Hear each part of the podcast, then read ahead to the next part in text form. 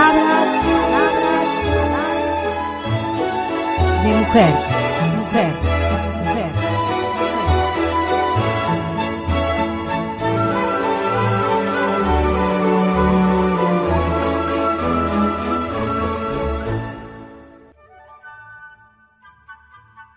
El 30 de agosto es el día del ferrocarril, porque una fecha como esa del año 1857 se inauguró la primera línea de ferrocarril de nuestro país. Iba desde la Plaza Lavalle, en Buenos Aires, hasta la estación La Floresta. La locomotora llegó de Londres y fue bautizada como La Porteña. Venía con una gemela que fue llamada La Argentina. También llegaron los vagones que completarían el tren. La porteña era una pequeña locomotora que había sido construida en Inglaterra y que a su vez era veterana de la guerra de Crimea. Llegaron también los hermanos Juan y Thomas Allen, contratados para conducirla, junto con el ingeniero Guillermo Broge, encargado de la instalación de los rieles, varios capataces y 160 obreros especializados en instalaciones ferroviarias, todos ingleses. Eh, cabe decir que en el viaje inaugural iban personalidades importantes, entre ellas Bartolomé Mitre, Domingo Postino Sarmiento, Valentina Alcina, Dalmacio Vélez Pastor Obligado. Ese día, sobre la única vía, salió de la estación del parque a la una de la tarde. El tiempo acompañaba a los festejos de los vecinos que vivían la partida en medio de flores y banderas donadas por familias de la Bolengo. Corría a 24 kilómetros por hora. De Gloria Lombardi, el tren. Cómo recuerdo el retumbar nocturno de los trenes, alterando mis sueños. Las vías gastadas comienzan a descubrir sus profundas raíces el tren, tan necesario y tan desvalorizado. El rechinar de sus ruedas sobre la interminable vía ya no se escucha. Todo desapareció muy lentamente, quedando el gris del silencio. Tengo imágenes remotas de esa estación querida, ya silenciada por el paso del tiempo Desaparecido el tren, dejaste un rejero de nostalgias y veo que sigue siendo un sueño de magia expectante.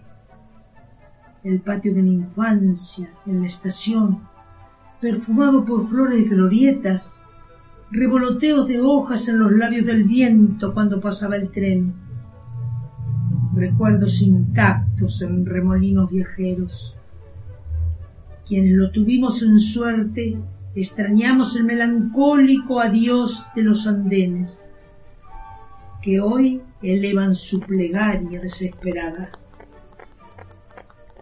Vuelve a resoplar su imagen, elevando el humo hasta el cielo el tren.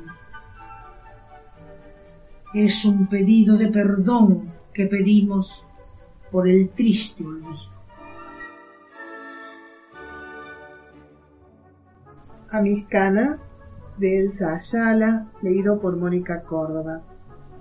¿Por qué esconderlas? ¿Por qué taparlas? Es el reflejo de lo vivido. Son los recuerdos que se grabaron y ellos me dicen, aquí estamos. Unos son buenos, otros más tristes, pero si todos fueron motivos que hizo raíces, y solo el tiempo nos fue marcando que en estas canas que hemos sembrado pasaron días, pasaron años. Estas son huellas de haber vivido en el reflejo de un gran espejo. Ellas me dicen, ¿por qué escondernos? ¿Por qué taparnos? Si esta es la herencia que da la vida y solo hoy da calma. Bueno, yo escribí esta poesía no solo en virtud del Día de los Ferrocarriles, sino también este, considerando la importancia que tuvieron en un momento dado de la historia del país, en su existencia. Fue muy importante porque eh, de alguna manera es el símbolo de- de del progreso en todos los sentidos, sobre todo este, con respecto a la comunicación entre los pueblos. Así que mm, en ese sentido he tomado el siguiente poema. Es el tren la imagen simbólica del progreso, la aspiración más alta sentida por los pueblos, porque ellos abrigaron las mismas esperanzas que el ferrocarril llevaba en su seno. Cruzaron en principio la pampa dominada por indios, o por maleantes asusados por el posible botín. Nada hizo que el tren cesara sus latidos y vibrara fuertemente de uno al otro confín. Sus coches rodaban por la línea de las vías, que cruzaban las tierras más allá de la visión, y se entraban en el desierto y en las ciudades para dejar concretada de los pueblos la unión. Los ferrocarriles son y serán la huella firme del paso de los pueblos a la civilización. El tren, fogoso colosal de los vientos, abrirá para siempre la puerta del tesoro. Tren, de Mónica Córdoba. Giran las primeras ruedas del tren. Mi abuela fue testigo del espanto. Su bramido inaugura la hora del apuro del reloj, el tiempo apresurado de la pérdida. Los rieles, serpientes encantadas, pican emociones en los andenes de los pueblos. Los adioses blancos vestidos de pañuelos, el silbato ácido que aturde el corazón viajero, maletas de esquinas pronunciadas de color discreto, desde la ventanilla herrumbrada de la memoria, pasan imágenes en blanco y negro, arrastran vagones por los recuerdos. Detrás de los atardeceres vienen trenes de palabras que sueñan su recorrido por la inmensidad de la pampa. Buenos días, soy Marita Laino. Este poema se titula Amor Especial. Una mamá de, de un niño con capacidades especiales me preguntó si podía escribir un poema a, un hijo así. Y como yo no, no estoy en esa situación, pero le dije que me iba a poner en, en la carne de, de una mamá, así. Así que, bueno, surgió esto. Nunca he visto la línea divisoria entre la cordura y la insanía. ¿Quién me explica los parámetros de lo que es normal? Un beso es un beso, ni menos ni más. El abrazo de un hijo es siempre un gesto de amor. Y tu abrazo, mi niño, es un bálsamo a mi corazón. A veces la vida nos pide esfuerzos extra. Mi esfuerzo de amor no es doloroso, es un amor especial. de Tina Ferré de fiesta. Dijo Ivo Estorniolo, la vida todo es como una gran semilla, todo es como un solo embarazo, todo es un proceso de parto y nacimiento todo peregrina. De fiesta, camina por el parque altanera y vestida de fiesta. Ella custodia todos los colores de la naturaleza. Como cántaro de agua mansa, se mira en su propio reflejo, juntando el sueño de 270 días en su caja redonda esconde luna del paraíso. Y su cara plena muestra la sonrisa del sueño esperado. sabe que perderá su centro para expandirlo en vida. Eso es vida, levadura de amor, estallando en el día preciso.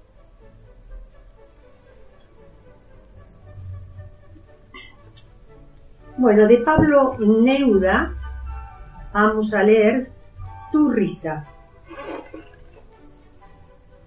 Quítame el pan si quieres, quítame el aire, pero no me quites tu risa. No me quites la rosa, la lanza que desgranas, el agua que de pronto estalla en tu alegría, la repentina ola de planta que te nace. Mi lucha es dura y vuelvo, con los ojos cansados, a veces de haber visto la tierra que no cambia, pero al entrar tu risa, sube al cielo buscándome y abre para mí todas las puertas de la vida. Ríete de la noche, ríete del día, de la luna, ríete de las calles torcidas de la isla. Ríete de este torpe muchacho que te quiere, pero cuando yo abro los ojos y los cierro, cuando mis pasos van, cuando vuelven mis pasos, niégame el pan, el aire, la luz, la primavera, pero tu risa nunca porque me moriría. Sin nombre de Adela Ruiz de Azúa, leído por Mónica Córdoba. ¿Qué es? ¿Qué ha de ser cuando baja la luna y no se aquieta la sangre? El intelecto erra los caminos, perdiéndose entre sombras y prejuicios. Cuando subyacen las palabras, habitantes eternas del insomnio de turno, fantasmas zozobrantes del amanecer. ¿Qué es cuando la luna y sol no se tocan? Ponle un nombre, tú.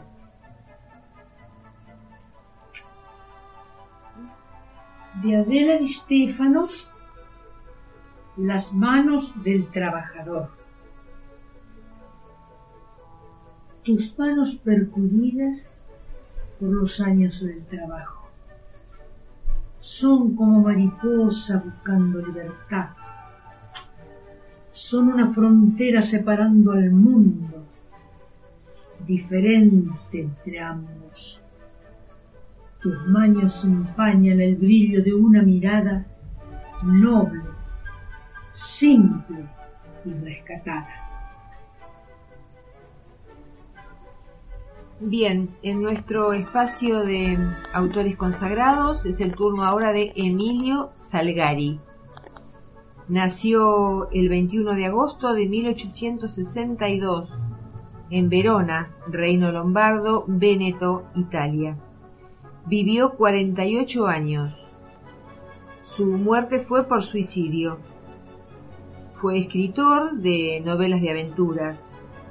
Entre sus obras más notables los Tigres de Montprasem, Los Piratas de la Malasia, El Tesoro del Presidente del Paraguay, El Continente Misterioso, El Tesoro de los Incas y Los Misterios de la Jungla Negra.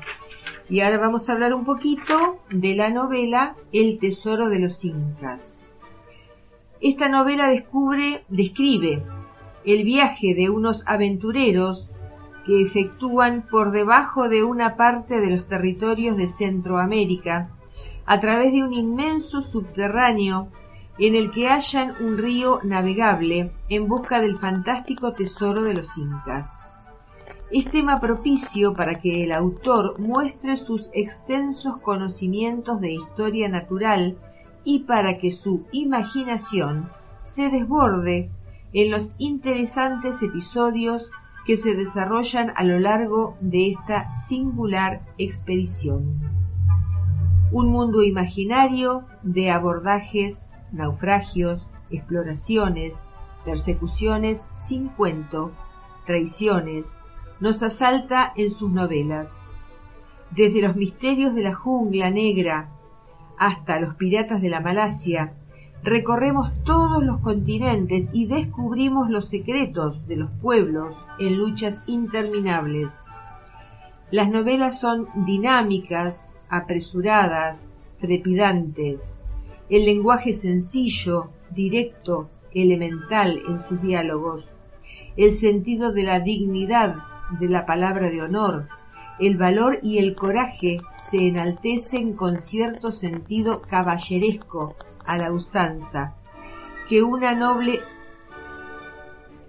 que en medio de las peripecias violentas y sanguinarias deja a salvo el espíritu, se lucha siempre por una noble causa. Estas novelas tuvieron gran éxito y fueron traducidas a todos los idiomas. Los fanáticos de las novelas de aventuras saben que el escritor y periodista italiano Emilio Salgari es uno de los exponentes más destacados del género el autor, a lo largo de su vida, escribió numerosas obras, muchas de las cuales se convirtieron en clásicos, como en el caso de Los Tigres de la Malasia. En este libro, la acción se desarrolla en tierras lejanas y mares de la actual Indochina, donde marinos, marinos, guerreros y piratas se lanzan a la aventura y protagonizan luchas heroicas. Como sabrá más de un lector, el título de esta obra refiere al sobrenombre con el que se conoce al pirata Sandokan, el personaje más popular que creó Salgari.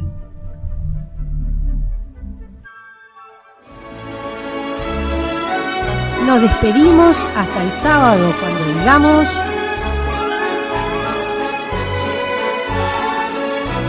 palabras, palabras, palabras de mujer, mujer.